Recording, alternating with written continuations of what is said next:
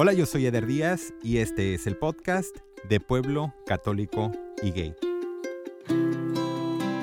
El día de hoy vamos a conocer la historia de Mariana. Ella es una mujer transgénero. Transgénero es la palabra que se utiliza correctamente y que no es ofensiva para una persona que nació con un sexo asignado que no era el sexo con el que ellos se identificaron una vez que empezaron a crecer. Entonces, sobre todo y con mucho respeto, escuchar la historia de Mariana y tratar de aprender y sensibilizarnos antes de escuchar la historia, rapidito te recuerdo que si es la primera vez que escuchas este podcast, nada más no se te olvide suscribirte si te gusta lo que escuchas, para que cuando salga un capítulo nuevo te llegue la notificación y no te lo vayas a perder. Y también si estás escuchando en iTunes, no se te olvide dejarnos las cinco estrellas que nos merecemos, no nos vayas a dejar menos. y también compartirlo, compartirlo con todos tus amigos para que estas historias lleguen a mucha gente. Y ahora sí, acompáñame a escuchar la historia del episodio del día de hoy.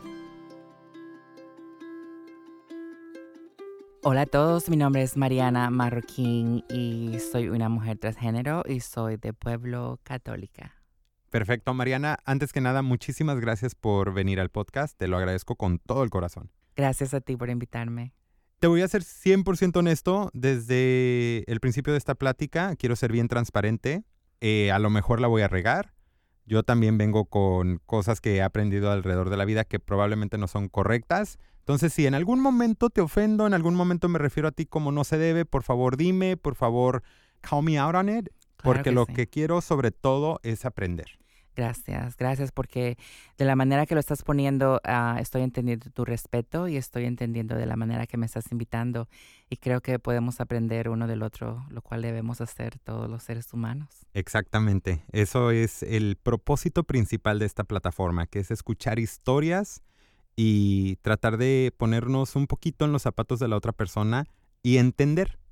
Solamente eso, entendernos los unos a los otros. Entonces, me gustaría empezar Mariana, si me permites, preguntándote sobre tu niñez.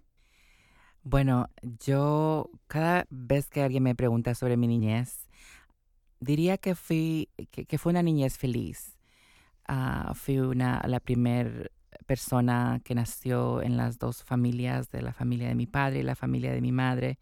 Eso me esperaron con mucho amor y fui bendecida con mucho cariño y con mucha mucho apoyo, muchos regalos, mucha alegría. Y creo que fue feliz. Yo creo que el apoyo de mi madre siempre fue claro y su amor incondicional. Y el apoyo de mi padre y de mis abuelos y mis tíos siempre fue innegable. Pero las cosas cambiaron cuando yo empecé a, yo tengo un hermano que es un año menor que yo y cuando él nació entonces ya la gente y los demás empezaron a ver que éramos diferentes porque hablaban de los dos niños, de los dos varoncitos, pero obviamente veían que uno, que yo, me comportaba completamente diferente a mi hermano y completamente podías ver quién era el niño y la niña de los pequeñitos. Y creo que eso fue un poquito confuso para mí, porque entonces fueron los demás los que me dijeron, los que me dejaron saber a mí que yo no era una niña, que me tenía que comportar de cierta manera y eso fue lo la primer encuentro que yo tuve con el saber cuál era mi identidad. ¿Cómo de qué edad estamos hablando? Estamos hablando tal vez de unos cuatro o cinco años, que los recuerdos que tengo más tempranos de mi vida. ¿En qué parte naciste? Soy guatemalteca, nací en la en el área de Jalapa, Guatemala a una ciudad pequeña. ¿De dónde tú crees que tú adquirías ese comportamiento? Pues mira, a pesar de que esto es bien interesante porque nosotros siempre decimos nació hombre, nació mujer y nacemos bebés, nacemos como unos seres pequeñitos que se van desarrollando. Entonces yo nací bebé antes de que alguien me diga naciste hombre. Entonces este, yo era un pequeñito que le gustaba bailar, era un niñito que no le gustaba ensuciarse, que no le gustaba lastimarse como mi hermano lo hacía. So, yo no seguía un rol o veía algo como debía comportarme, era natural en mí. Y lo que siempre recuerdo era que aún era un niño feliz que le gustaba bailar. Entonces es bien interesante cuando veo mi vida ah, de regreso y digo yo, yo no era que decía me quiero poner el vestido o, quiero jugar con las Barbies, lo hacía también, pero no era ese cliché, era más de ser, de ser alguien que era feliz, de alguien que quería expresarse y poder, me, encantaba bailar, siempre me gustaba, hay muchas fotos mías donde estoy bailando en una fiestecita y este, muy bien vestidita, con mi pantaloncito, mi mami nos cuidaba mucho para que estuviéramos bien y tú ves fotos a mi lado de mi hermano y lo ves a él haciendo caras con sus zapatos más destruidos y me ves a mí y me ves como que me acaban de sacar del, de la ropa limpia, bien planchadita y bien arregladita y mi pelo en su lugar. So, um, más que, que seguir un rol acerca del ejemplo de alguien, era que me estaba expresando como una persona, una niña sensible, un ser humano que no iba por lo que los regularmente otros niños hacen. En eso que empezabas a sentir y en tu niñez, ya cuando empezabas a ver la reacción de la gente y escuchabas esos comentarios, ¿te llevó a un lugar donde te daba miedo entonces expresarte? E, es lo que siempre digo, cómo le quitaron a ese niñito que le gustaba bailar la seguridad y la, libertad de poder expresarse sin que mi madre fuera juzgada por quererme o por apoyarme. Creo que cuando vuelvo atrás, yo desde chiquita escuché comentarios dolorosos con respecto hacia mi madre, probablemente hacia mis hermanos y hacia mí, que eran despectivos y que eran como de decir, tienes que tratarla de esa manera, tienes que tratar a ese niño, tienes que arreglarlo de cierta manera escuché esos comentarios, pero a la vez también escuché del lado de mi madre mucha afirmación y del lado de mi padre escuché mucho amor y mucho apoyo de decir, a ustedes no les va a tocar nadie, no les va a hacer daño a nadie, ustedes van a alcanzar lo mejor que quieran hacer en su vida, en el futuro, tienen que estudiar. So, esas afirmaciones yo creo que son las que hasta el día de hoy me, hacen seguir adelante y me... perdón que me ponga ah, emocionada sentimental, pero es mi fuerza. Las afirmaciones que tuve de mi padre y mi madre son las que me, me acompañan siempre.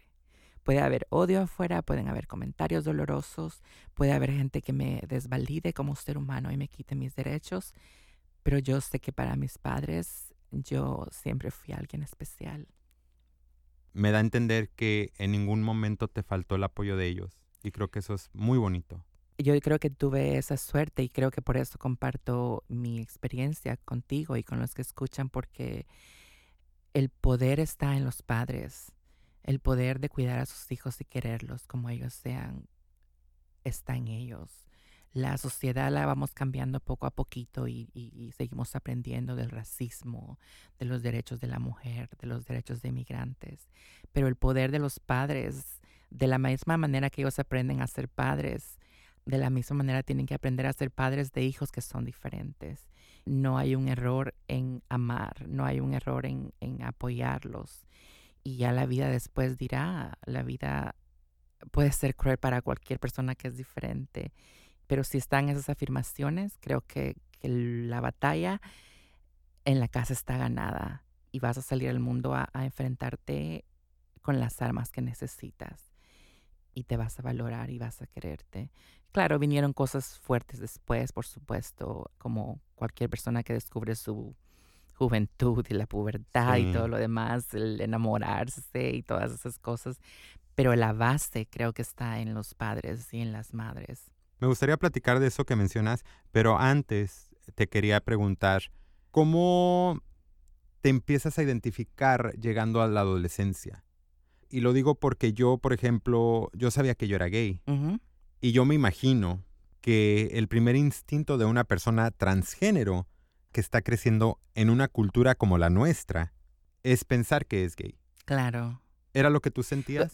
yo creo que la primera vez que yo realmente dije, eso es lo que quiero para mi futuro, fue cuando vi a dos tías que se casaron y las vi tan bonitas vestidas de blanco y todo el mundo las quería y su esposo las quería, les dieron un montón de regalos y, y yo dije, yo voy a crecer y yo me voy a poner un vestido blanco y un hombre me va a querer y me voy a casar y todo el mundo me va a decir qué bonita te ves y me van a dar un montón de regalos. Esa fue la primera vez que yo tuve una, una idea de lo que era el género, de decir, esa soy yo, ese va a ser mi futuro.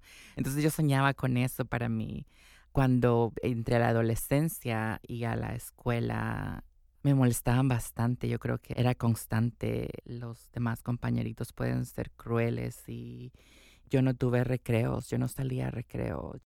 Yo me quedaba, me aseguraba de ser la última en entrar para que ya todos estuvieran adentro sentaditos y la primera en salir para no tener este confrontamiento. No usaba el baño ah, porque el baño era para niños y para niñas. Entonces yo me aguantaba. Hasta la fecha tengo problemas con eso porque ir al baño para mí no es una prioridad y es terrible porque me crecí de esa manera, que el baño era un lugar peligroso para mí.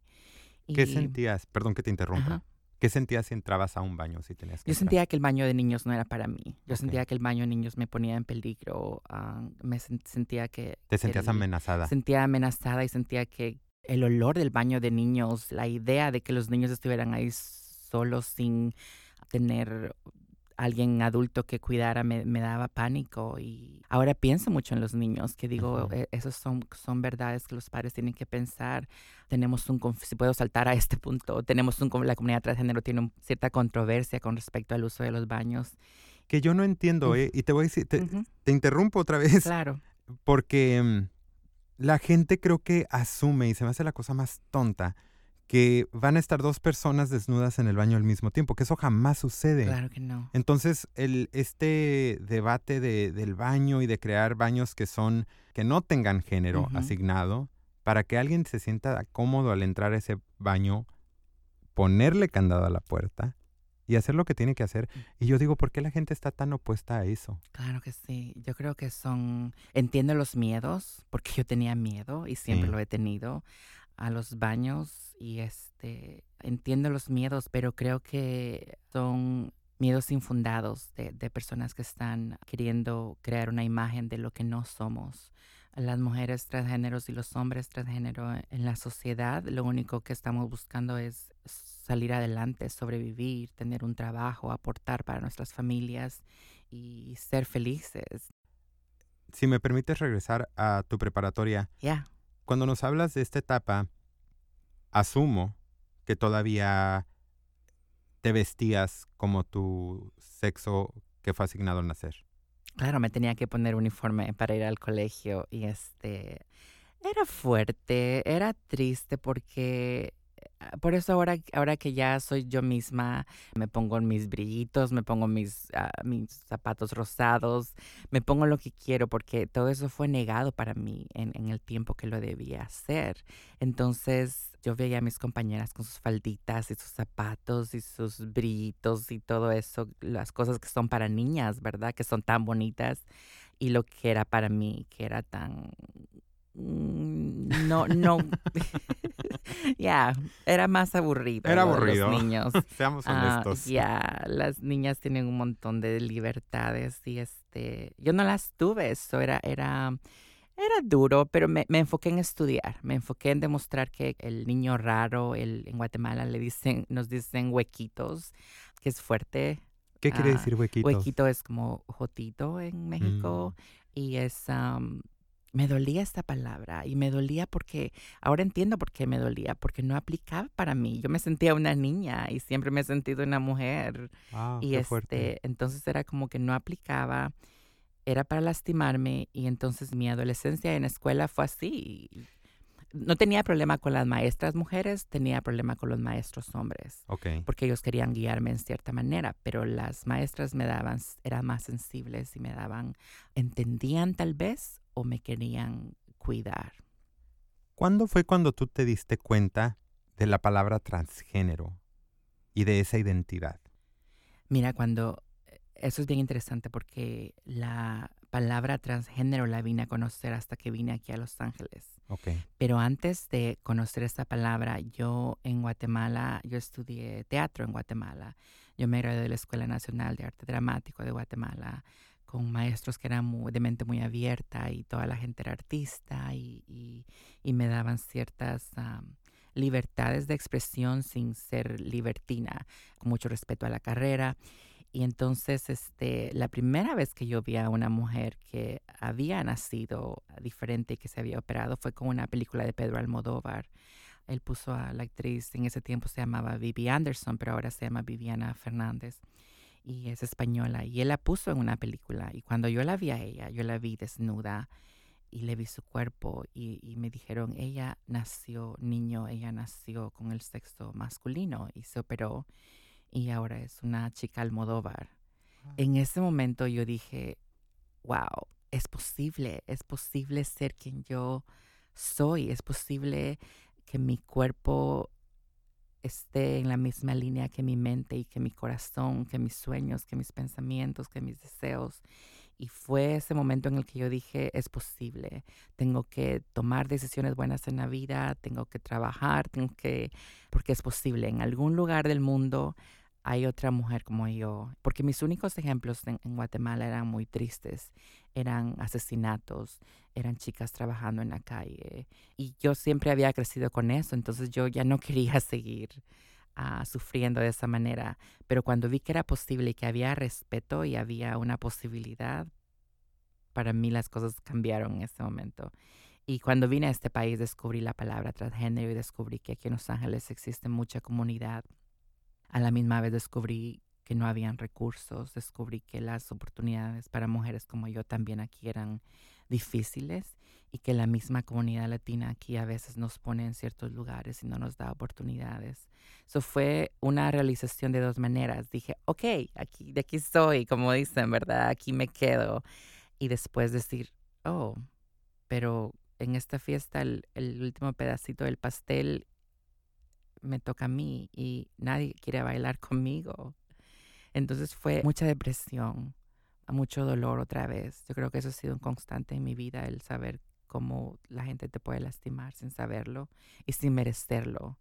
Porque si algo yo puedo decirte que cada día yo trato de, hacer el bien y, impactar la vida de los demás para bien. Y a veces recibo rechazo y, y cosas negativas sin, sin pedirlo, sin merecerlo. Yo sigo teniendo amigos cercanos que todavía no entienden claramente quién soy, de dónde vengo. Ahora cuando pasó lo de la controversia de Miss España, que viene a participar en Miss Universo, he escuchado comentarios que a mí me dejan, yo volteo y digo, hey, hemos sido amigos por más de 10 años y tú todavía sigues pensando eso de ella y si piensas eso de ella, piensas eso de mí.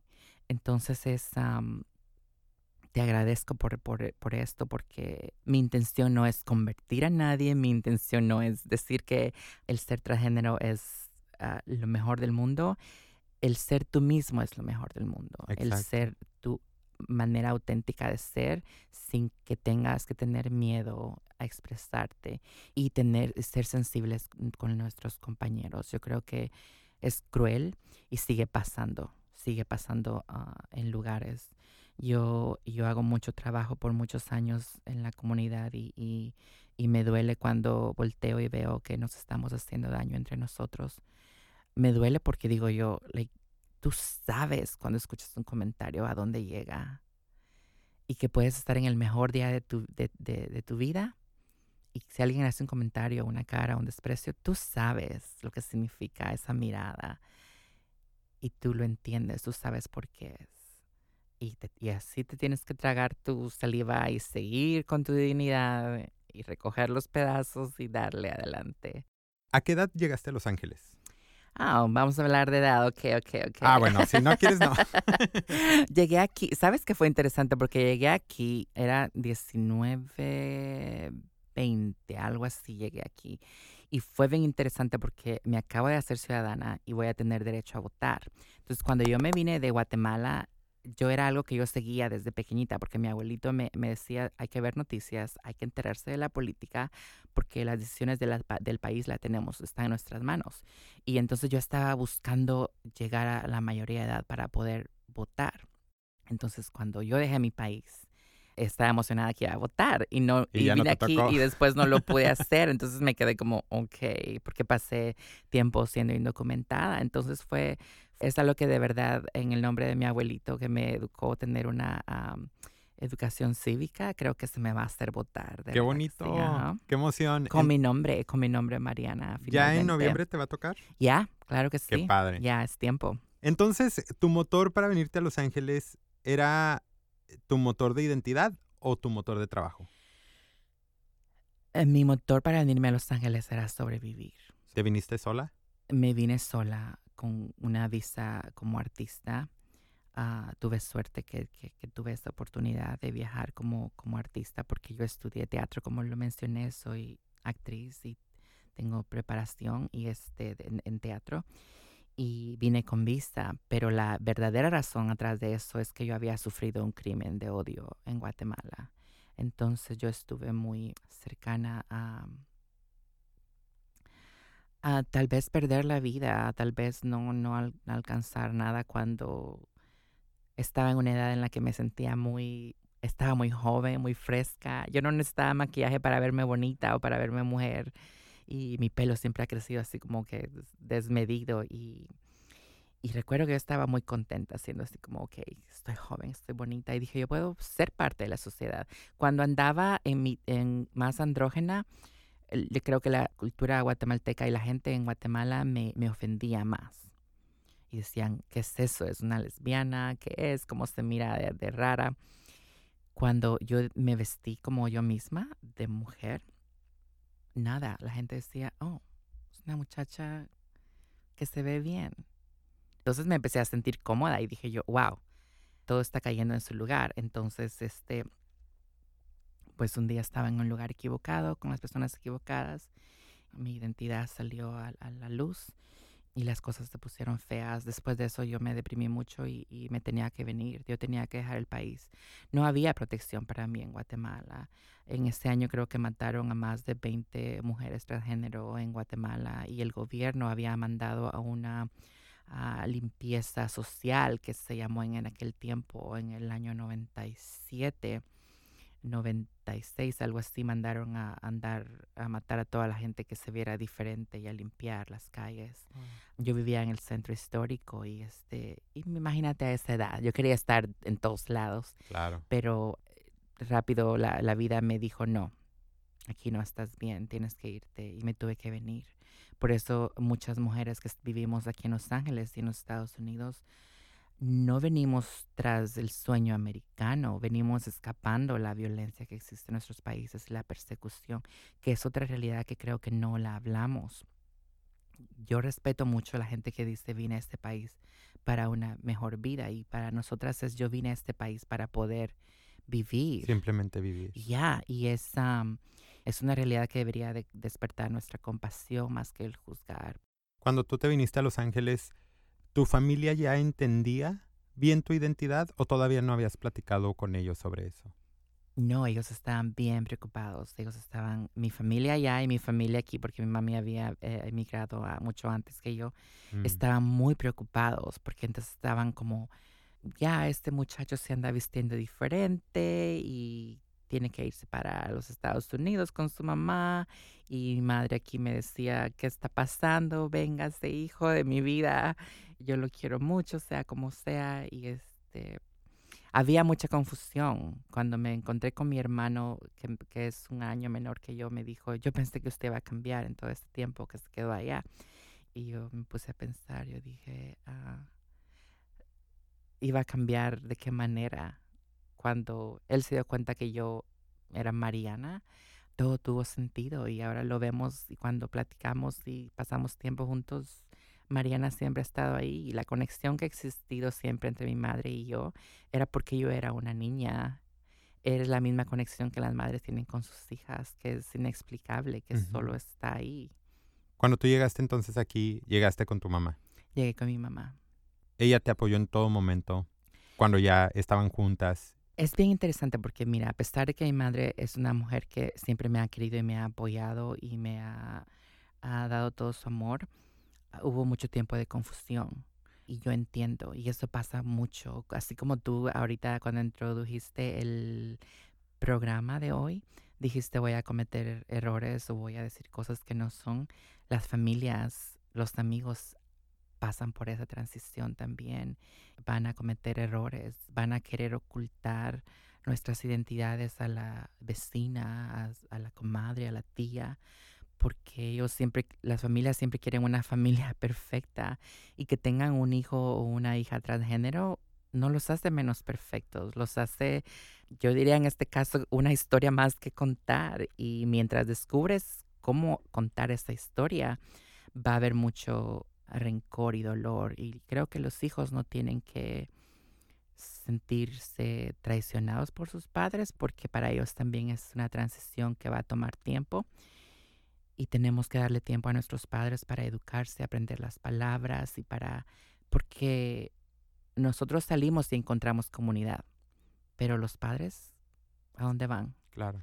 ¿Cómo crees que impactó la religión tu vida personal?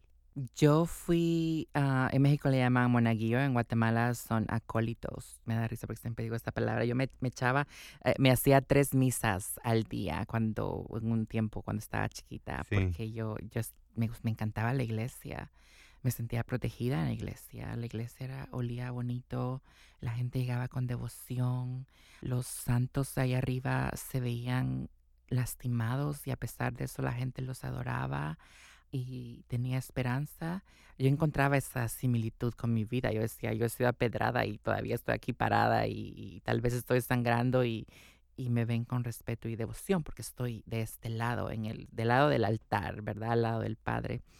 Y estuve mucho en la iglesia, muy cercana. Yo, yo puedo, cuando voy a la misa y, la escucho yo palabra por palabra, me la sé y este, creo que fue una parte importante en mi vida, la religión. Sin embargo, las cosas cambiaron cuando empecé a ver cuando eh, se ha usado la religión para lastimar.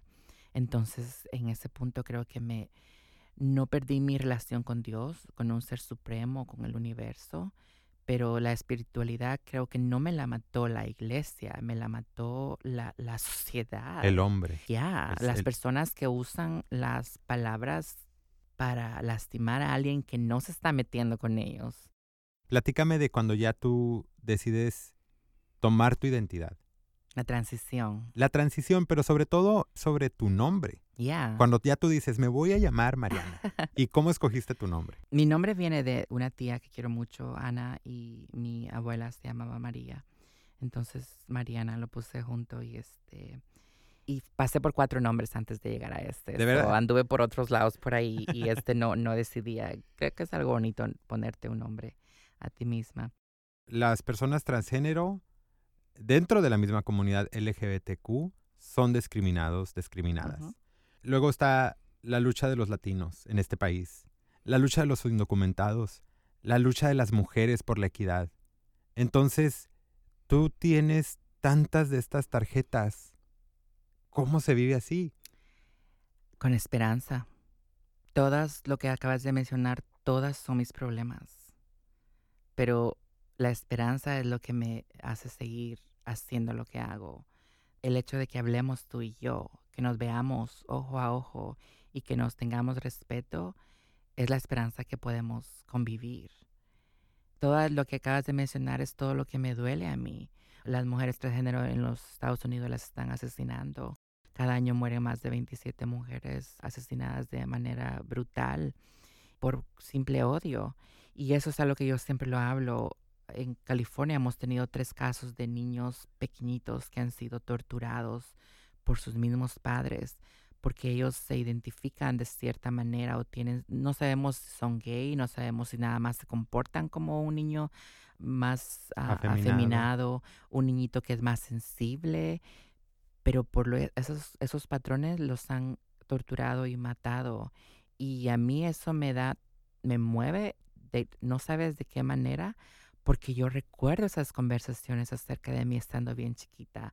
Imagínate ese, ni- ese niñito bailando en la fiesta y que tú escuchabas a la misma vez a ese niño hay que pegarle porque es- está portando de esta manera y si fuera mi hijo ya lo hubiera arreglado. Sí, qué horror cómo lo están malcriando.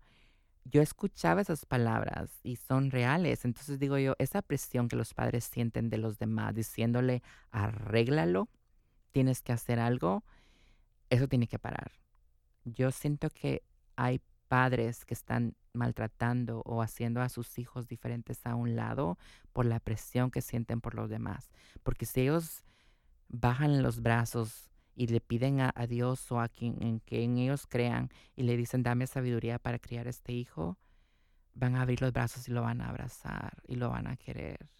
Es todo lo que tienen que hacer sin tener que lastimarlo o sin tener que decirle esas palabras, porque esas, las, esas cosas dejan huella. Hay muchos niños que no sobreviven. Entonces eso creo que sigue pasando y tiene que parar. dejen de escuchar esas voces de los vecinos, de los tíos, de la presión y escuchen a sus hijos y van a aprender más. ¿Qué sentías cuando la sociedad se negaba a verte como tú te veías a ti misma? yo creo que sigue pasando. Hoy, hoy, hoy hablé a, una compañía de tarjeta de crédito y cuando me contestaron me dijeron señor. Oh, ¿En serio? entonces es como que yo me quedé como, ok, no es señor, me llamo Mariana, señora, muchas gracias. So, es, es constante, esa, esa batalla es constante y el secreto está en hacerte más fuerte, en fortalecer y en saber quién eres para que esos comentarios no te lastimen, porque sigue pasando. Ah, me acuerdo que una vez fui a un restaurante y alguien se acercó y me dijo, mire que si usted no abre la boca no me hubiera dado cuenta que usted es hombre. Y me quedé como, oh, señora, muchas gracias por su comentario. Eso fue un insulto horrible. Ella me quiso dar un complemento insultándome. Me dijo hombre y me dijo que mi voz no sonaba como debía de sonar. Y yo siento que mi voz suena como suena Mariana. Tú la puedes poner en un género que tú quieras, pero es mi voz y es la voz que la vida me dio, la voz que dice mi verdad. Mucho tiempo la reprimí, mucho tiempo me causaba dolor, pero una vez hice una película, un documental, y yo fui la que le dio voz a esa película. Entonces, por hora y media, tú escuchas mi voz en esa película. Y la gente al final se paraba aplaudiendo y diciendo, ¿quién es esa voz? Queremos conocerla. Y después pasaba yo y decían, qué voz tan bonita. Entonces, en ese momento dije yo, ya, mi voz es bonita porque es mía. Pero creo que a todos nos pasa. Todos queremos sonar y vernos diferentes. Esos miedos están ahí y son reales. Exacto. Es darnos cuenta que para personas como tú es algo tan sencillo como la voz lo que te puede poner en una situación de amenaza. Completamente. De hostilidad. Y lo hacemos mucho. ¿Sabes que eso es lo que hacemos mucho? Yo lo veo cuando otra gente Ah, sientes cierta satisfacción en diciendo, oh, mira, ella. Y cuando hace la gente eso, no saben el peligro en el que están poniendo a esa persona. Como les comentaba, nos matan sin piedad y sin razón. Yo me considero una mujer líder con una carrera, muchas experiencias positivas. Yo todavía tengo miedo. Yo en mi edificio todavía la gente no, no, yo no platico con mis vecinos. Yo no trato de evitar ciertas cosas porque no me quiero poner en peligro y lastima con los que andamos. Eso es algo bien interesante, porque fíjate que volviendo a, mi madre, por mucho tiempo a ella le dolía cuando me miraba la gente, a ella le dolía y la lastimaba tanto cuando decían algo y entonces ahora yo sé que ella, eso no le toca, o tal vez sí, no me lo dice, pero lastima, la gente lastima a los que están con uno. Qué importante que lo digas. Te quiero preguntar un poquito sobre tu vida amorosa, si me permites entrar a ese lado. Soltera y disponible. Obviamente es difícil conocer a personas, me imagino. ¿Cómo se vive ese, ese lado siendo tú? Es difícil, pero no es imposible. Yo soy parte de un plan grande. Yo vine a este mundo con una razón yo vine en un cuerpo diferente, sonando diferente, por alguna razón. En mi caso, yo soy una mujer heterosexual. Yo, a mí nada más me gustan los hombres straight y yo me considero una mujer straight. Entonces, hay muchos hombres que están abiertos a salir con una mujer como yo, a, a amarnos y a respetarnos y a querer formar una familia. Y los problemas por los cuales estoy soltera ahora es no tienen que ver con mi identidad, tienen que ver con los mismos problemas que todo el mundo tiene en carrera, metas y todo eso. Es lo mismo. Y ahorita yo siempre pensé cuando estaba cuando te conté que yo quería ser una novia y vestirme de blanco, ahora digo yo, no, muchas gracias. yo no quiero eso. Ahora quiero, ahora me encanta estar soltera me enamoro y he sido amada y es una es lindo, es lindo saber que alguien te ha querido por tu espíritu y por tu alma y no por tu cuerpo. Y creo que me quedo con eso. Creo que ya lo probé y es como si se puede y se siente bonito. Si llega alguien más a mi vida, qué bueno, y si no, yo ya lo tuve. Yo me quedo con eso y veo a muchas chicas con sus parejas y digo, qué bonito que, que sea posible. Es difícil, es difícil porque volvemos otra vez, la presión que nuestras parejas llevan, porque la gente empieza a decir, bueno, si está saliendo con ella, entonces él es gay, ay, entonces él es raro, entonces él es esto. Y no, ellos son hombres como cualquier otro hombre no tenemos que cuestionar su identidad o su orientación sexual. Y eso es, es lo, la presión que ellos llevan al salir con nosotras. ¿Qué representa para ti la persona que eras? ¿Es algo que despojaste de ti o que llevas todavía en algún rincón de ti? Mira que estás llegando al punto, estás bien, bien, por eso es también tu trabajo, fíjate, qué bueno. Porque hubo un tiempo que yo odiaba haber sido ah, niño. Yo hacía planes chiquitas de decir, ¿y si me corto? ¿Y si me lastimo? ¿Y si me enfermo y me llevan al hospital y me ponen en los rayos X y van a descubrir que por dentro soy mujer? ¿Y si me suicido? ¿Y qué tal si me muero? Tal vez en la próxima vida me vaya mejor. El pensamiento suicida siempre estuvo ahí en el crecimiento por el daño que no solo que me causaba a mí misma, pero a la gente que yo quería. Y después cuando empecé mi transición de decir, oh, wow, soy transgénero, sí puedo ser quien yo soy, yo quise borrar todo mi pasado. Y yo dije, yo hay fotos donde estoy con mi hermanito que las corté a la mitad. Y yo odiaba cuando alguien se refería a mí antes de ser Mariana. Y me dolía y lo peleaba y tenía ah, este rencor y esto dentro de mí. Y yo decía, no, de eso no podemos hablar. qué feo que hablen de eso. Y mira, eso es imposible. Yo soy quien soy porque fui criada y porque soy hija de mi madre y de mi padre y porque fui a la escuela que fui, porque fui a las misas que fui y porque mis amigos y porque mi abuelo y por todo lo que está en mí ha sido puesto en mí por, por gente que me ha querido. Entonces borrar esa parte de mí es imposible. Entonces hubo un momento en que lo transformé y dije, no, ese, ese niñito que bailaba todavía está aquí. Está dentro de mí. Entonces digo yo, a mí me encantan las, me encanta ir a Home Depot, me encantan las power tools, me encantan los, las cosas que hacen ruido, rum, rum, todas esas cosas, porque está en mí. E, esa parte no la puedo pelear, entonces está así. El hecho de ser una mujer fuerte está porque crecí con los privilegios de un niño si yo hubiera nacido mujer, yo creo que no estaría en este país. Yo me hubiera casado con un compañerito de la escuela y estuviera en Jalapa con maybe cuatro hijos, o ya no sé, tal vez divorciada, no sé. Mi historia sería diferente. So, la historia de Mariana es lo que es porque nací transgénero, nací un niño. ¿Qué podemos hacer nosotros para que tu mundo sea mejor?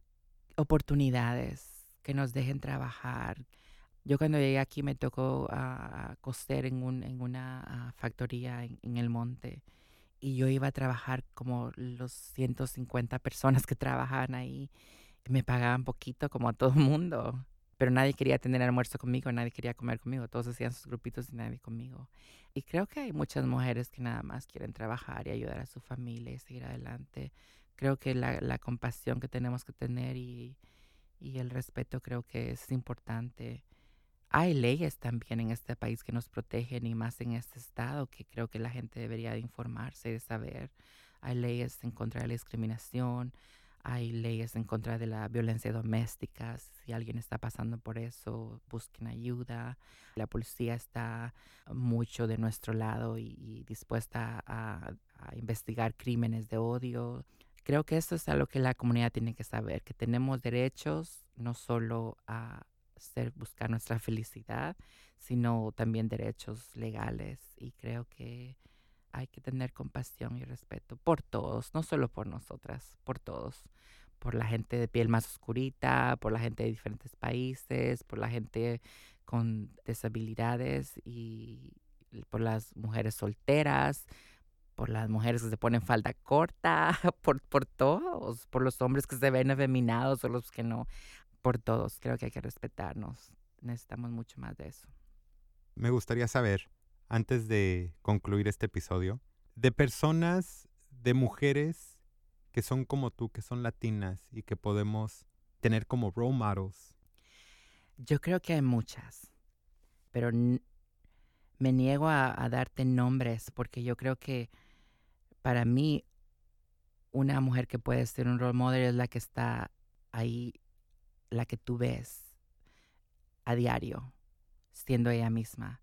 Eso para mí ya merece mucho respeto y eso ya merece mucho a, alguien que tú puedas ver hacia arriba y decir, mira, a pesar de todo, ahí anda, ahí está feliz esperando el bus, ahí va a trabajar, mandándole dinerito a su mamá o a su papá, poniendo a sus hermanos a la escuela. Conozco a muchas mujeres que hacen eso.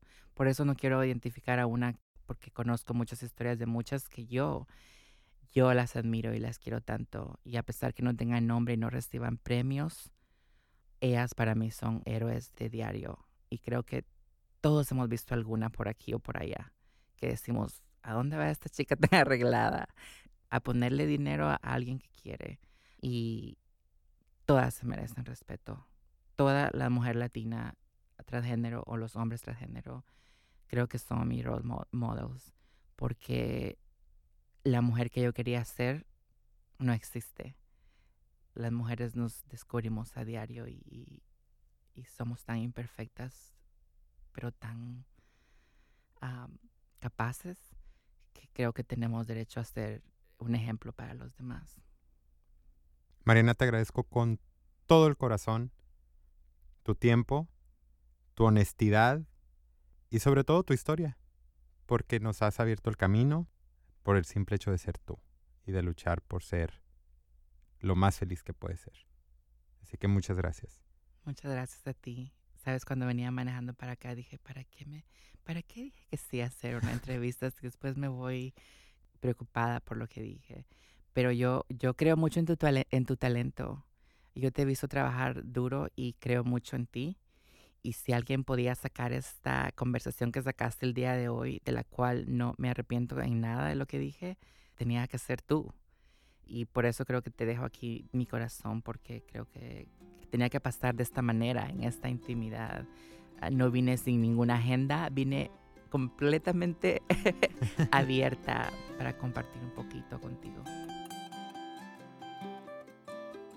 Acuérdate de suscribirte si todavía no te has suscrito para que estés pendiente de todos los capítulos, las historias que vamos a seguir contando en este podcast. Si te gustó, búscanos en iTunes, déjanos cinco estrellas, te lo agradecería con todo el corazón, pero sobre todo, comparte esta historia. Este tipo de historias deben de escucharse. Muchas veces no se cuentan en nuestras familias, en nuestras comunidades. Y escuchándolas, vamos a darnos cuenta que somos más iguales que diferentes. Una vez más, Mariana, gracias y ojalá que en algún futuro volvamos a tener otra plática. Con mucho gusto, cuando quieras. Yo soy Eder Díaz y yo soy de pueblo católico y gay. Mariana Marroquín, de Pueblo Católica y transgénero. Gracias. Gracias.